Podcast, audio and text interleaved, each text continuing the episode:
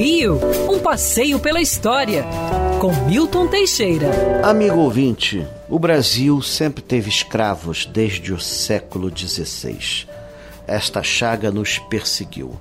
A escravidão era praticada em África antes dos portugueses lá chegarem. Várias tribos africanas escravizavam seus semelhantes.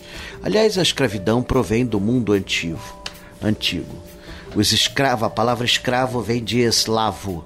Antigamente os escravos eram louros de olhos azuis, exatamente o povo da Ucrânia de hoje em dia, são os eslavos.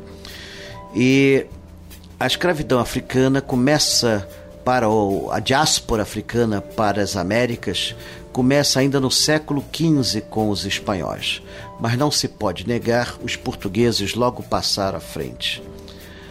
Até uh, grandes personalidades da história de Portugal lidavam com escravos. Se nós tivéssemos que tirar monumentos de todos os grandes heróis portugueses e brasileiros que se meteram com escravidão, não teríamos uma estátua nas ruas.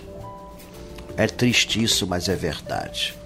Nunca se saberá exatamente quantos negros vieram da África para o Brasil.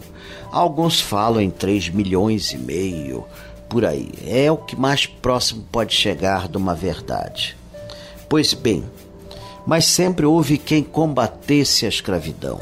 Alguns consideravam-na imoral, como José Bonifácio de Andrada e Silva. É, o barão do partido Alferes chamava a escravidão de câncer do império e sugeria, em vez de escravizar os negros, assalariá-los, transformá-los em operários mas o primeiro projeto de abolição da escravatura foi apresentado pelo poeta e deputado Pedro Luiz Pereira de Souza. Esse intelectual, pertencente ao Instituto Histórico e Geográfico do Rio de Janeiro, tinha uma fazenda de escravos em Bananal, a Fazenda Independência, mas conta-se que ele era um homem muito bom e deixava seus escravos a tripa forra, tratando-os muito bem. O projeto de abolição apresentado por ele enfrentou resistências. Apesar de ter tido apoio do Barão de Mauá, o imperador acabou vetando, pois não havia na época infraestrutura para manter a nossa agricultura. Quer ouvir essa coluna novamente? É só procurar nas plataformas de streaming de áudio. Conheça mais dos podcasts da Band News FM Rio.